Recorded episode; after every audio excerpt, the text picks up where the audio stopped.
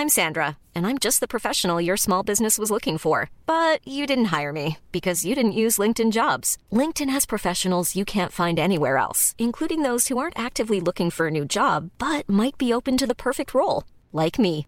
In a given month, over 70% of LinkedIn users don't visit other leading job sites. So if you're not looking on LinkedIn, you'll miss out on great candidates like Sandra. Start hiring professionals like a professional. Post your free job on linkedin.com/people today. Escuchas. Escuchas un podcast de Dixo. Escuchas Linterna Mágica con Miguel Cane. Por Dixo. Dixo. La productora de podcast más importante en habla hispana.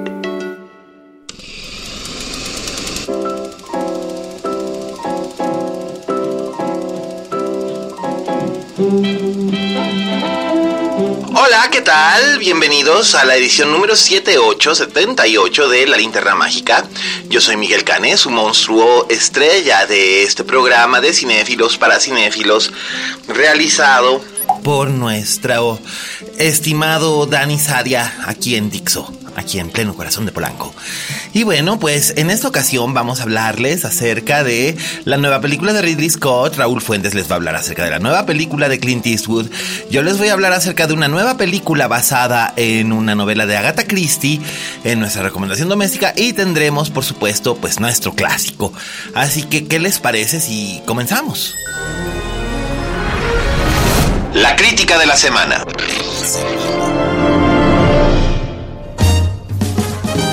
Aquí estamos y bueno, pues les voy a hablar acerca de esta eh, película, esta magnífica película de Ridley Scott. Yo ya estaba muy, como pues, como muy aburrido, ¿no? De, de que, pues, de que Ridley Scott, pues ya era así como que me, me, estaba aburriendo porque yo decía, ay, oye, pues ya no, no está haciendo nada interesante aquí el Ridley. Luego hizo aquella cosa con alguien que yo decía, pues, ¿qué onda, no? Pues, ¿qué está pasando aquí?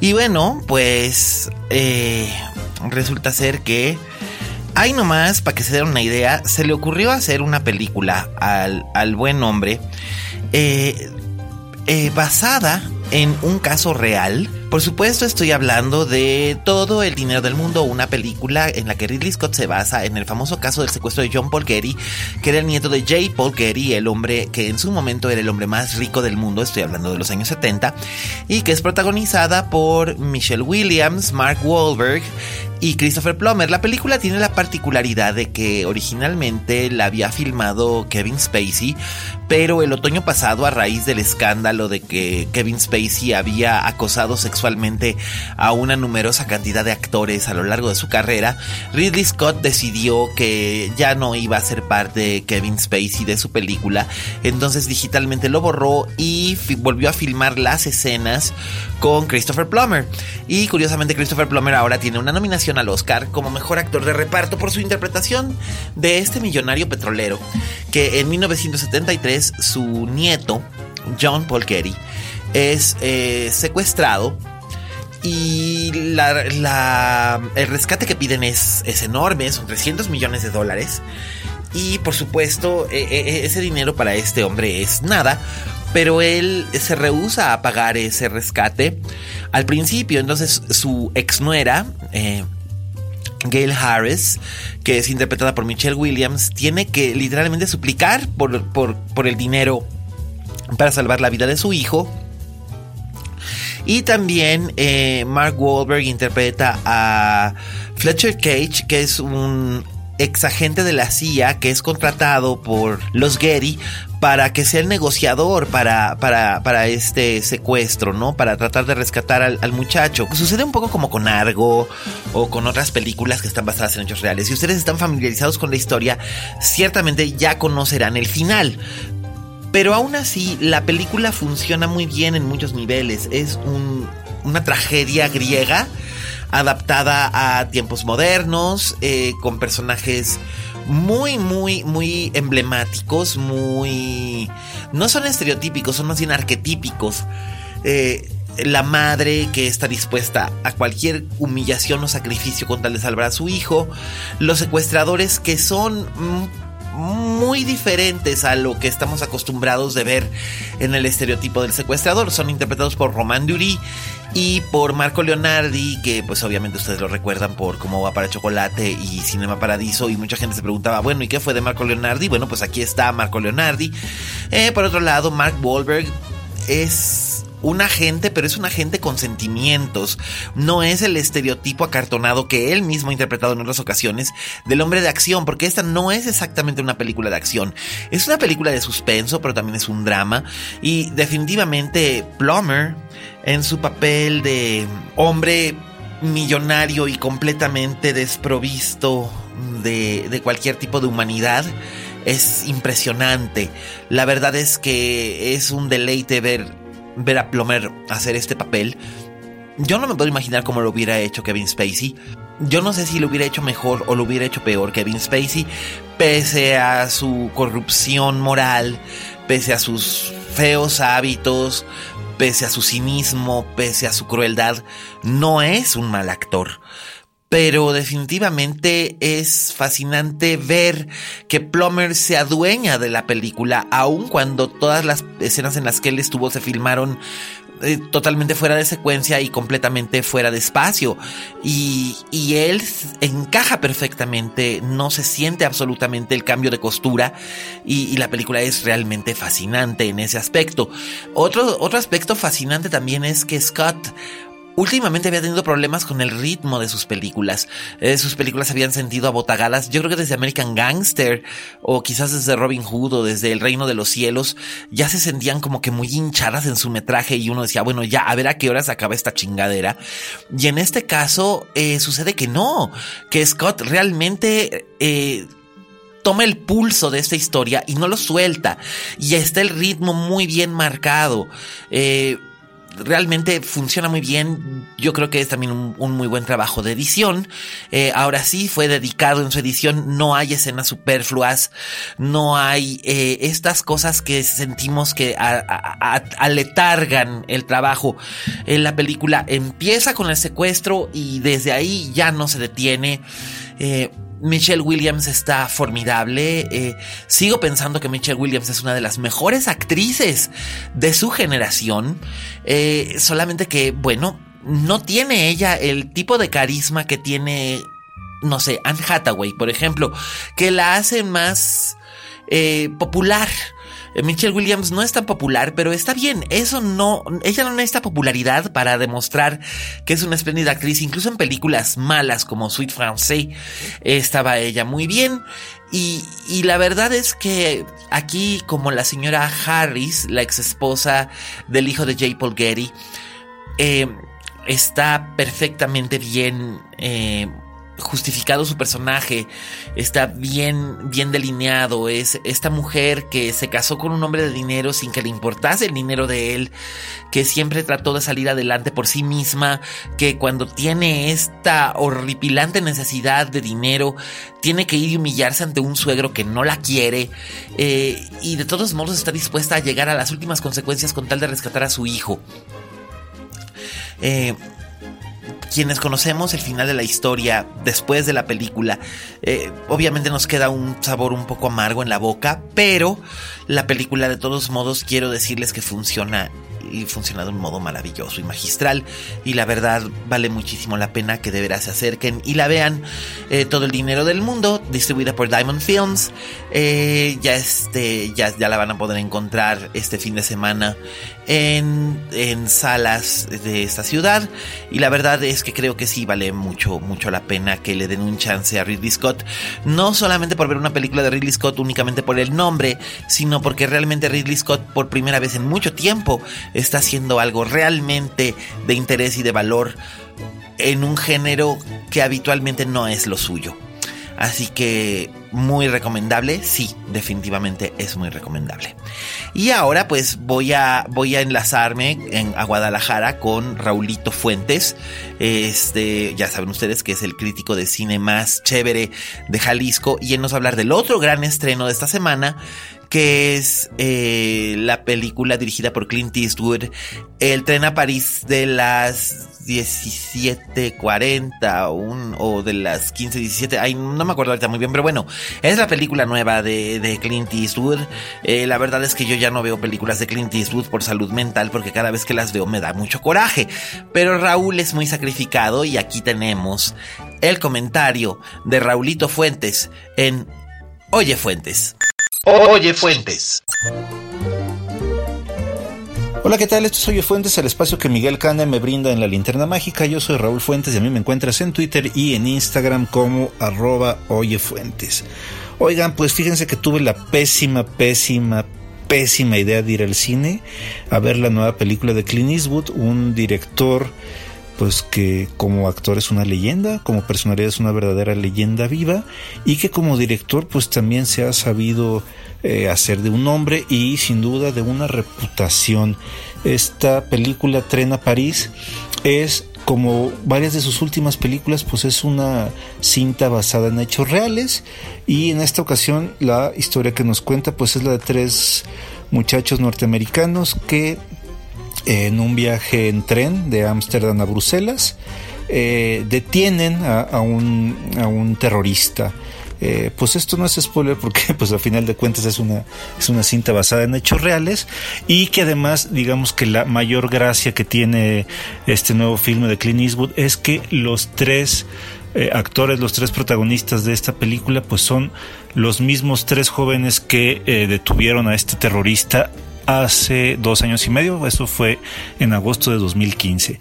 Esta fue, digamos, pues la única razón por la cual yo tenía ganas de ver la nueva, la nueva película de Clint Eastwood, porque eh, siendo sinceros, tengo que decirles que a mí su cine como director, al menos en los últimos 20 años, no me gusta, no me gusta para nada. Me parece que es un director muy complaciente, muy poco arriesgado, es un pues es un señor que eh, eh, plasma sus ideas republicanas cada vez que puede, es muy patriotero, es súper panfletero, es, eh, bueno, ya lo verán, si ustedes ya tuvieron oportunidad de ver esta película, ya verán a qué me refiero sobre todo.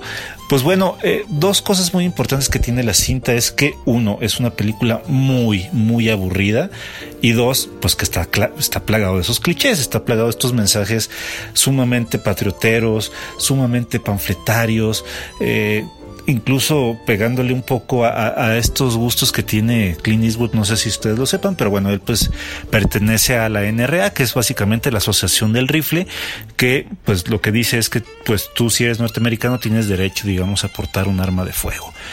Y esto se ve en la película. Hay, hay momentos en la cinta en las que nos va platicando, eh, eh, pues, cómo vivieron estos niños su, su infancia, rodeo de armas, eran niños considerados problemas. Y después la película eh, lo que va haciendo es contarnos en una larguísima, en un larguísimo flashback, todo lo que pasó para que estos tres muchachos se subieran al tren. Entonces, de una película que dura hora y media, lo único que vemos del tren pues son alrededor de 10 minutos. Eh, me parece eso pobremente resuelto, muy mal, muy mal escrito el guion, porque estaba, estaba acordándome de otras películas basadas en hechos reales que sean como muy, muy impactantes y el primer caso que recuerdo pues es por ejemplo el de 127 horas, esta película dirigida por por Danny Boyle y protagonizada por James Franco, en la que interpreta a un hombre que se queda atrapado en una, en una piedra y se tiene que cortar el brazo, se lo tiene que amputar. Eh, si recuerdan la película, pues sí es una película muy emocionante, pero ahí, por ejemplo, siento que Danny Boyle se vale de muchísimos eh, pirotecnia visual para, para, ir contando la película. Es una película llena de montajes muy videocliperos, muy al estilo de Danny Boyle en Trainspotting, por ejemplo, que pues a mí la verdad es que me pareció muy chapucero y, por eso no me gusta mucho la película, pero al menos tenía la gracia de que, de que se hacía un ritmo mucho más fluido, mucho más ameno, mucho más divertido. Y, la verdad es que, y la verdad es que en esta película de Clint Eastwood no pasa eso, es una película que dura hora y media y se siente larguísima, es, es de veras este, brutal, o sea, lo, lo poco arriesgado que es incluso en la narrativa. Tomemos en cuenta, claro, que Clint Eastwood es un hombre que tiene 87 años y que pueda seguir filmando casi una película por año, pues creo que sí es de reconocerse. Sin embargo, eh, pues creo que una película no es nomás buena porque una pues una persona de la tercera edad la dirija, debe tener pues más sustancia, debe de tener una propuesta visual interesante, debe tener un guion pues que al menos eh, de cuenta de, que estás eh, experimentando algo nuevo. Y, creo que esta vez sí le falló muchísimo a Clint Eastwood en, esta, en esta cinta.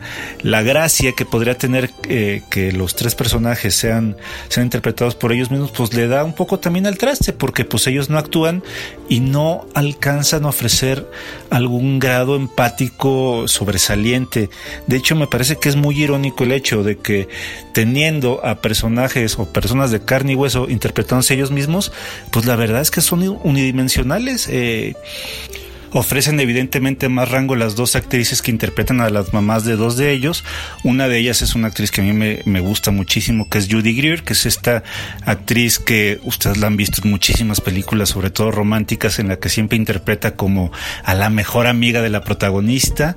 Incluso eh, ha, sido dos veces hermana de Bryce Dallas Howard en, pues en dos películas muy distintas. Una de ellas es la última película de Jurassic Park y la otra pues es The Village de de Night Shyamalan. Y la otra, pues es Jenna Fisher, es una actriz eh, tal vez un poco más limitada o que a lo mejor no ha tenido tanta oportunidad en el cine como, como Judy Greer, pero sin duda ella la vamos a recordar siempre por hacer el papel de Pam en la versión norteamericana de The Office. Pues eh, por ahí también hay una escena muy extraña casi al final de la cinta en la que aparecen ellas dos. Pero bueno, eso no lo voy a revelar por aquello de eh, guardar, guardar la compostura con los spoilers.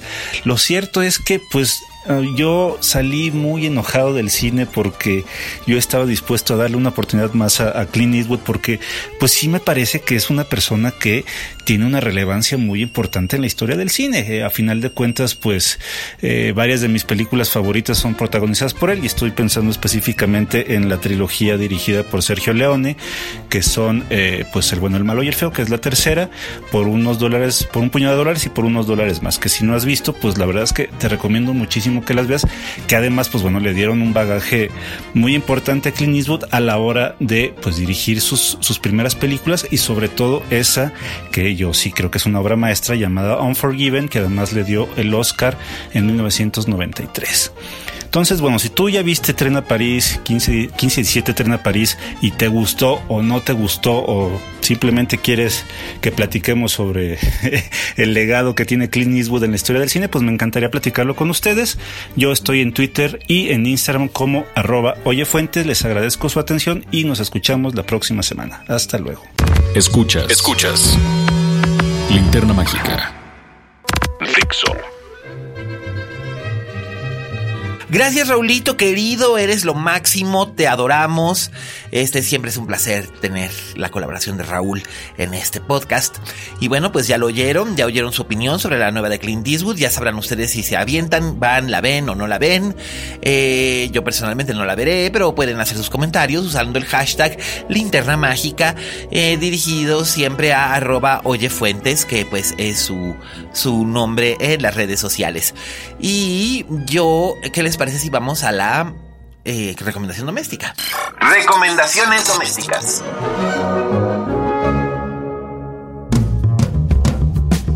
Bien, pues la recomendación doméstica de esta semana eh, ya está disponible en algunas eh, plataformas digitales como Crackle, eh, también va a estar en Netflix. Eh, no sé si ya este mes, pero ya va a estar pronto en Netflix.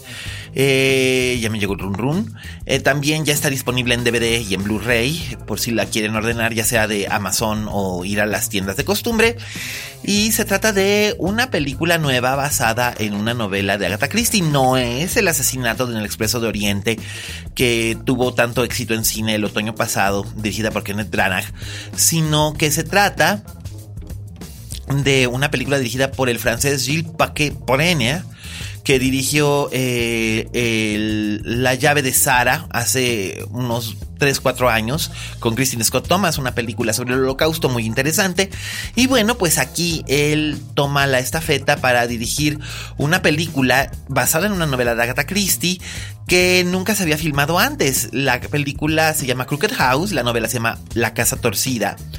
Eh, y los protagonistas son Glenn Close, Terence Stamp, Max Irons, el hijo de eh, Jeremy Irons, Stephanie, eh, Stephanie Martini, que es una joven actriz británica. También aparecen por ahí este, Julian Sands y la fabulosa agente Dana Scully, es decir, Gillian Anderson, que redondean el reparto de esta adaptación hecha por Julian Fellows, que es el creador de Downton Abbey, la exitosísima serie británica. Y él aquí hace su adaptación de la que es probablemente la mejor novela de Agatha Christie, dicho por la misma autora. Originalmente, eh, Crooked House apareció publicada en 1952 y estaba ambientada al final de la guerra. Pero eh, en este caso, eh, la adaptación se traslada más hacia finales de los años 50, más o menos 1958, 59, para darle un sabor más especial y revelar ciertas cosas en torno a la trama. que gira que gira en torno a la familia Leonides son unos millonarios que viven en las afueras de Londres. Eh, ellos eh, son los herederos de un multimillonario de origen griego que llegó a finales del siglo XIX a Inglaterra sin un centavo y al cabo de unos cuantos años ya era dueño de varios restaurantes y hoteles y tiene una gran fortuna y solo dos hijos. Eh, los dos hijos, ninguno de los dos se lleva particularmente bien con él. Él está casado en segundas nupcias con una voluptuosa estadounidense interpretada por Christina Hendricks. No podría ser de otra manera. Christina Hendricks es un monumento. Eh, si vieron Mad Men saben a lo que me refiero. Y el famoso señor Leonides aparece muerto una mañana. Eh, por supuesto, esto causa conmoción en las altas esferas financieras de Londres, pero también causa conmoción en la familia porque el asesino es un miembro de la familia. Pero ¿quién pudo haber sido? Eh, pudo haber sido la guapa esposa, que podría estar coludida con el profesor que da clases particulares a los nietos pequeños. Eh, podría haber sido la cuñada, que es Glenn Close, que es la, es la cuñada del primer matrimonio de él, una lady, Lady Edith de Haviland, una lady con todas las de la ley, muy británica y sobre todo muy resentida de su cuñado. O podían haber sido los hijos, uno de los cuales es completamente disipado y ocioso, y el otro es está completamente dedicado a la empresa familiar, pero precisamente es esta devoción a la empresa familiar la que lo lleva a meterse en problemas. Podría haber sido la hermosa nieta mayor, Sofía, que es el vínculo que nos lleva a conocer al detective. En esta ocasión, el detective no es Hercule Poirot, Tampoco es Miss Marple. Eh, es un detective que solamente funciona una vez en, la. Eh, aparece una sola vez en la bibliografía de Agatha Christie se llama Charles Hayward. Es un joven que trabajaba como diplomático y agente del M15 en Egipto eh, durante la crisis del canal del Suez. Ahí es donde él conoce a Sofía. Tienen una relación amorosa que después termina. Y sin embargo él está muy sorprendido de que llegue Sofía a buscarlo a su oficina ahora. Él convertido en un detective privado después de haber renunciado al M15 y al servicio exterior. Y ella llega a buscarlo para pedirle que por favor investigue en la casa, la famosa casa torcida, llamada así porque está llena de recovecos y de rincones, eh, porque ella está convencida de que alguien de su familia cometió el crimen, pero no quiere que esto salga a la luz pública y que la policía no esté involucrada. Él accede principalmente porque sigue estando enamorado de Sofía, pero en eh, lo que se va a ver involucrado es mucho más complejo que solamente un asesinato. De hecho, habrá más, como suele suceder en las novelas de Agatha Christie, pero también hay elementos de angustia, de desazón, eh, que están muy ligados a distintos miembros de la familia, desde la más jovencita, Josephine, una pequeña que está convencida de que ella también es una detective, hasta la nana de la familia y por supuesto el personaje de Lady Edith, que es una de las mejores actuaciones que ha tenido Glenn Close. Y miren que Glenn Close es maravillosa siempre. Eh, en los últimos años es un papel interesante, eh, no es exactamente un rol principal, sin embargo está siempre presente. Es clave para el desarrollo de todas las acciones de la novela y de la película y por supuesto del impactante desenlace. Eh, no puedo decirles mucho más, solamente puedo decirles que comparada con la película de Kenneth Branagh y con algunas otras cintas de Agatha Christie que se han hecho últimamente, incluyendo las versiones eh, de eh, Poirot que ya están disponibles en Netflix también, todas las series de Poirot. La verdad es que creo que esta es muy diferente, es más psicológica Está muy bien escrita, se nota la mano de Fellows en el manejo del humor retroecanoso y sarcástico que tanto distinguió a sus personajes en Downton Abbey. Hay una ligera dosis de ello aquí y sin embargo es una adaptación muy fiel a la que en efecto es probablemente la mejor novela de Agatha Christie. Así que bueno, pues ya lo saben, busquen la Crooked House.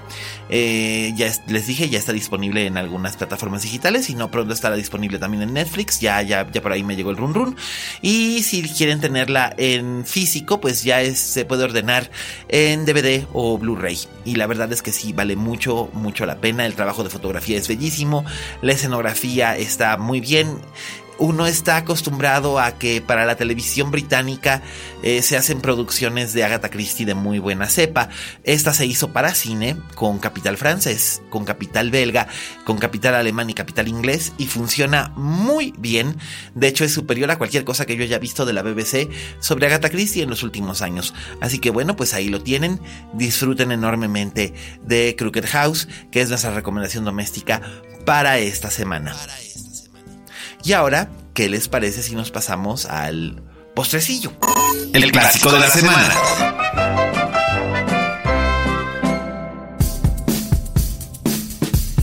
Pues nuestro clásico de la semana es un clásico muy especial que viene ligado también a un documental que le encantó a Raulito Fuentes y por eso me lo me lo mandó 78-52. Es un documental que, se, que está disponible en Netflix que se hizo al respecto de cómo se filmó la escena de la regadera de la película Psicosis. Y por supuesto, pues nuestro clásico de la semana en esta ocasión es Psicosis de Alfred Hitchcock. Bien, Psicosis es eh, la película número eh, 51 de Alfred Hitchcock. Es eh, la primera película que hace en la década de los 60, aunque se filmó en 1959, en octubre y noviembre. Y es probablemente una de sus películas más emblemáticas, si bien él no esperaba mucho de ella cuando se filmó. Quizás algunos de ustedes vieron una película poco afortunada con Anthony Hopkins y Helen Mirren que salió hace unos 4 o 5 años llamada Hitchcock. Eh, que básicamente pretendía contar lo que había ocurrido cuando Hitchcock filmó esta película. Eh, la película en cuestión es bastante malita, pero eh, muy, muy, muy, muy, muy, muy interesante es lo que plantea. Psicosis es esas películas que no necesitan ustedes haberla visto para saber qué es lo que sucede. Eh, muy probablemente ya lo saben, aunque jamás la hayan visto. Hay gente que le tiene como que cierta aversión a psicosis por el simple hecho de que es una película a blanco y negro, eh, porque les da hueva ver películas a blanco y negro, especialmente a los millennials y demás, que bueno, ya en Filmsteria el Salón Rojo ya se aventó una buena perorata en contra de los millennials y solamente puedo decir que en esta ocasión, Alejandro Alemán, yo estoy de acuerdo contigo en ese aspecto. La gente que menosprecia las películas en blanco y negro y las llama viejas, solamente por el hecho de que no son nuevas o no se filmaron este año, no quiere decir que automáticamente y por default sean malas. Pero bueno, no voy a entrar en esa discusión ahora, sino que voy a hablarles un poco de psicosis. Eh, psicosis surge porque Hitchcock había filmado, su película más reciente había sido North by Northwest, con la muerte en los talones, o Intriga Internacional, según. Eh, con Cary Grant y Eva Marie y James Mason y había sido un éxito y era una película en super color, vista visión, le ha ido muy bien, había recuperado todo el dinero que Vertigo perdió, lo recuperó esa y con creces, una película de acción, de aventura, de intriga, Cary Grant corriendo por un maizal perseguido por un avión, vamos, ustedes lo saben, una película que tenía todo. Pero Hitchcock quería hacer algo diferente, sentía que ya estaba como que en una zona muy cómoda, todas sus películas de la década de los 50 habían tenido más o menos eh, ese mismo tipo de aceptación, con la excepción de Vértigo, que no le fue muy bien ni con los críticos ni con la taquilla, porque en ese momento la gente no entendía muy bien qué era lo que estaba tratando de contar. Ahora Hitchcock y Vértigo tienen una revaloración muchísimo más alta. Pero le había ido muy bien con La Ventana Indiscreta, con Atrapar al Ladrón, con eh, Yo Confieso, eh, Pánico en la Escena, con M de Muerte, em, todas las películas que había realizado a lo largo de, la década de los 50, El hombre que sabía demasiado. Eh, que era un remake en color de su primera película de suspenso de los años 30. Entonces, como que digamos que quería volver a hacer algo interesante. Eh, resultó ser que cayó en sus manos una novelita llamada Psycho de un escritor neoyorquino llamado Robert Bloch. Él ya estaba familiarizado con Robert Bloch porque habían hecho en el programa de televisión Alfred Hitchcock Presenta un par de, de capítulos inspirados en cuentos de Robert Bloch, pero eh, hasta llegar a ese momento no lo había tomado tan tan en serio. Le cayó esta novela en sus manos y la leyó y luego leyó una entrevista con Bloch en la que él decía que lo había inspirado el caso de Ed Gein. ¿Quién es Ed Gein? Ed Gein era un buen hombre que vivía en Wisconsin, que de acuerdo a comentarios de toda la gente que lo conocía, era un hombre tímido pero buena gente, que ayudaba en la iglesia y era un granjero y era buen hijo con su mamá, hasta que de repente ya no tuvieron noticias de la mamá y entonces empezaron a averiguar y descubrieron que no solamente la mamá, sino también un cartero y unas vecinas y otras personas eh, que habían, se les había descompuesto el coche y habían caído en su granja, habían sido asesinados, habían sido deshuesados, sus pieles habían sido curtidas y el señor se había hecho trajes de piel de señora. Eh, Ed Gein también sirvió para, para, inspirar a Toby Hooper en La Matanza de Texas y en mayor o menor medida para la creación de Buffalo Bill en The Silence of the Lambs. En este caso, bueno, a Bloch le pareció muy interesante el asunto de Gin, que fue descubierto en 1958. Él, antes de que terminara de hacerse el juicio, él escribió su novela en la que le puso todos los elementos que ahora la distinguen del caso real y que son completamente ficticios, y creó al personaje de Norman Bates, al personaje de su madre, Norma, y este, a los personajes que los rodean. La historia per se eh, es interesante porque Hitchcock decidió hacer un planteamiento distinto. Con la ayuda de Joseph Stefano, que era el guionista, decidió ya no utilizar más que la esencia pura de la novela, es decir, los asesinatos que ocurren en la novela y cómo suceden, pero todo lo demás lo modificó y lo cambió y lo alteró a su gusto. Eh, a través de, de Joseph Stefano y es que Hitchcock quería, siempre innovador, hacer algo que nadie se hubiera atrevido a hacer antes, y esto era hacer una película en la que pudiera llevar en el papel principal a una estrella reconocida, y después que esta estrella reconocida muriera antes de que terminara el primer rollo de película. Esto haría que los espectadores entraran en shock, que es lo que acaba de pasar. Hoy en día no es tan raro que nos involucramos, precisamente gracias a Psicosis, eh, no es tan raro que nos involucramos con un personaje que después eventualmente deja de existir en la, película de Marras y resulta ser que los personajes secundarios que habíamos estado viendo como por encima eso se van convirtiendo en los personajes principales que debimos haber considerado desde un principio.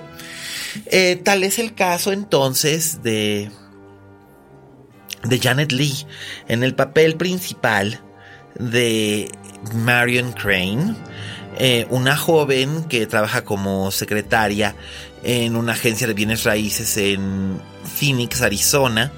Un viernes por la tarde, eh, su jefe recibe un pago en efectivo de 40 mil dólares por una propiedad y está tan cansada de que su vida sea tan gris, tan mecánica, de que no pueda acceder a un futuro eh, su novio o amante, interpretado por el recientemente fallecido John Gavin, eh, no puede casarse con ella mientras no termine de saldar las deudas de su padre y de pagarle eh, la pensión alimenticia a su ex esposa o hasta que la ex esposa se case. ella se siente deprimida, sola, tiene 30 años y recordemos que tener 30 años en 1960 no era por supuesto lo mismo que tener 30 años hoy en día. Entonces, en un momento de no pensarlo, de, desesperación o de, locura, porque finalmente es lo que plantea, es lo, que plantea la película es que todos nos volvemos un poco locos de vez en cuando. Lo que hace nuestra bellísima Janet Lee es robarse los 40 mil dólares y darse a la fuga para ir a alcanzar a su novio en su pueblo. Él vive en California, eh, a unas 800 millas de distancia de Phoenix y lo que ella desea es reunirse con él y ayudarle a pagar sus deudas. Entonces, toma la carretera, pero comete un error y lo que le sucede es que llega a parar a un motel en, una, en un páramo solitario de la carretera y es el Motel Bates. En el Motel Bates está Norman Bates, un muchacho joven, buena gente, muy dulce, este, adorable, buen hijo, buen muchacho, responsable, que no alcanzó a crecer del todo. Y ella siente compasión por él. Eh, entonces lo que sucede es que al establecerse una conexión entre ellos, él por un momento tiene esta oportunidad como de abrirse ante alguien que no conoce para contarle que su relación con su madre es difícil la madre es este es manipuladora, dominante, cruel y dura, ¿no? Entonces él desea, él desea verse libre de, desde su madre, pero al mismo tiempo no se atreve a soltarla. Marion, al ver que él está en una situación tan desesperada, se da cuenta de que ella no está tan mal y decide que tal vez lo mejor será volver a Phoenix, devolver el dinero eh, que se había robado eh, sin que nadie se percate de ello y ser más optimista. Eh, finalmente terminan su conversación, ella se vuelve a su cabaña para darse un baño, él se va a casa y mientras ella se está dando una ducha ocurre lo que todo el mundo ya sabe que sucede. Dios sabe que a mí me encantaría poder viajar en el tiempo y estar en 1960 y entrar a una función de psicosis donde nadie supiera qué es lo que va a ocurrir. Dicen que las reacciones serán brutales y no lo dudo. Creo que es una de las grandes, grandes películas, no solamente de la obra de Hitchcock, sino del siglo XX, porque además es la primera película moderna de suspenso y horror que, que, se hace en el cine. Y por moderna quiero decir que rompe con todos los paradigmas que antes la Legión de la Decencia y la Oficina de la Censura no habían permitido ver plasmado en el, en el cine. Y no solamente por eso, porque también está toda la cuestión existencialista del personaje de Norman Bates, está todo el trasfondo psicológico de su relación con la madre, está también todo el problema existencialista y feminista de Marion Crane. Ella tiene que depender de los hombres para poder alcanzar su, su felicidad. Entonces, ¿por qué demonios no, no puede ella eh, darle un golpe al hombre, en este caso la empresa para la que trabaja, el millonario eh, sórdido y corrupto que es el que paga en efectivo la casa que va a comprar de regalo de, bodas para su hija. Why can't she stick it to the man? ¿No? O sea, ¿por qué no sacarle una tajada finalmente al patriarcado y hacer algo que a ella la libere y la, y la haga sentir fuerte? Aunque bueno, por supuesto también está su dilema moral, hay muchos elementos psicológicos, emocionales y morales en psicosis que son fascinantes, eh, que están abiertos a muchísimas interpretaciones. Por otro lado, el trabajo técnico de Hitchcock es notable porque nunca nadie se había atrevido a filmar una cosa semejante de esa manera. Es la primera vez que vemos un asesinato en vivo en una película en el que por supuesto todo es actuado, todo es fingido. El documental que mencionaba yo hace rato trataba acerca de esto, pero es brutal, es brutal como vemos las cuchilladas, cómo se movieron, la música de Bernard Herrmann que si ustedes están escuchando ahora, pueden oír ahí están esos gritos de, cuerda, que son bestiales. Eh, Psycho realmente creó una, una atmósfera eh, formidable eh, increíble en el sentido de que era algo nunca antes visto. Incluso llegó a modificar la manera en la que la gente iba al cine. Eh, por disposición de Hitchcock y de Paramount, que fue la, la, aunque se filmó en Universal y ahora pertenece a Universal, fue primero distribuida por Paramount. Eh, en las salas de cine no se permitía la entrada de las personas una vez que hubiera empezado la película. En el momento en el que empezaban los créditos ya no podía entrar gente a ver la película porque se perderían de algo muy importante. Entonces, esto fue lo que empezó a establecer unos horarios más específicos y una nueva manera de exhibir el cine. Por otro lado, Hitchcock hizo la película con un con un capital muy pequeño, habrán sido unos 400 mil, 500 mil dólares.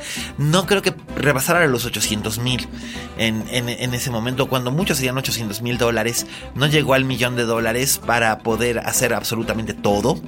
Eh, todo se hizo en sets, excepto un par de tomas en locación.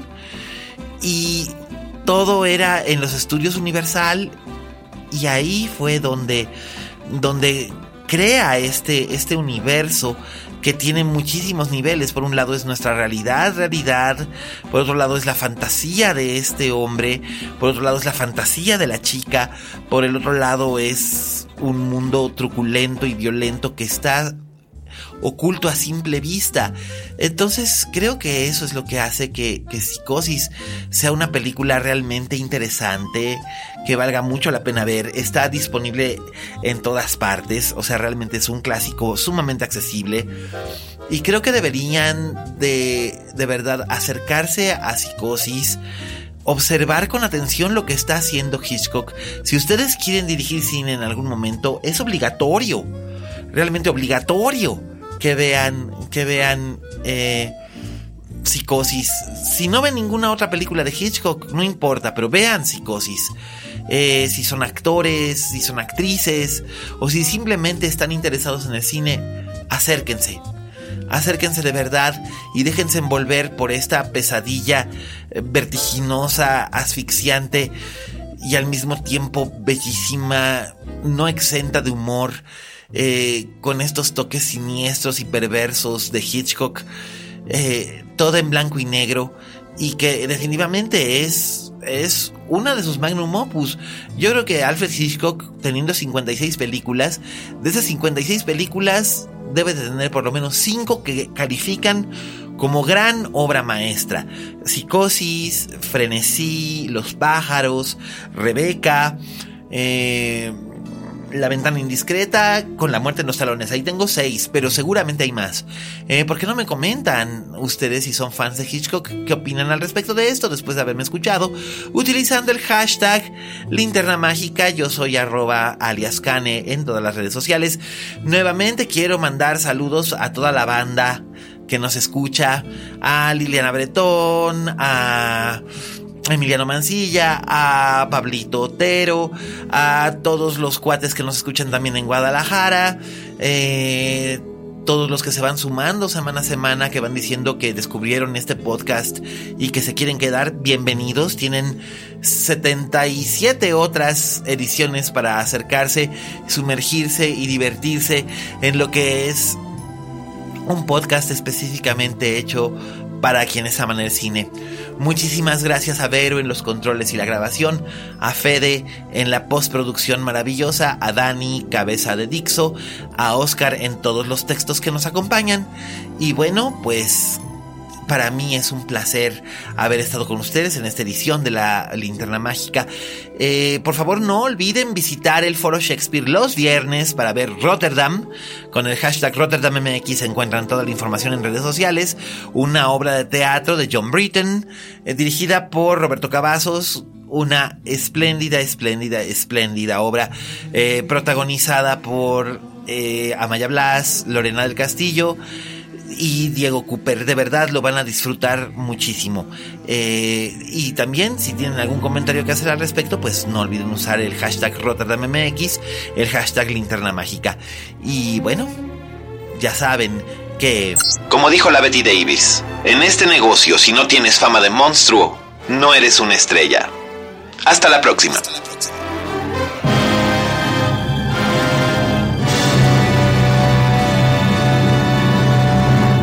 Dixo presentó Linterna Mágica con Miguel Cane.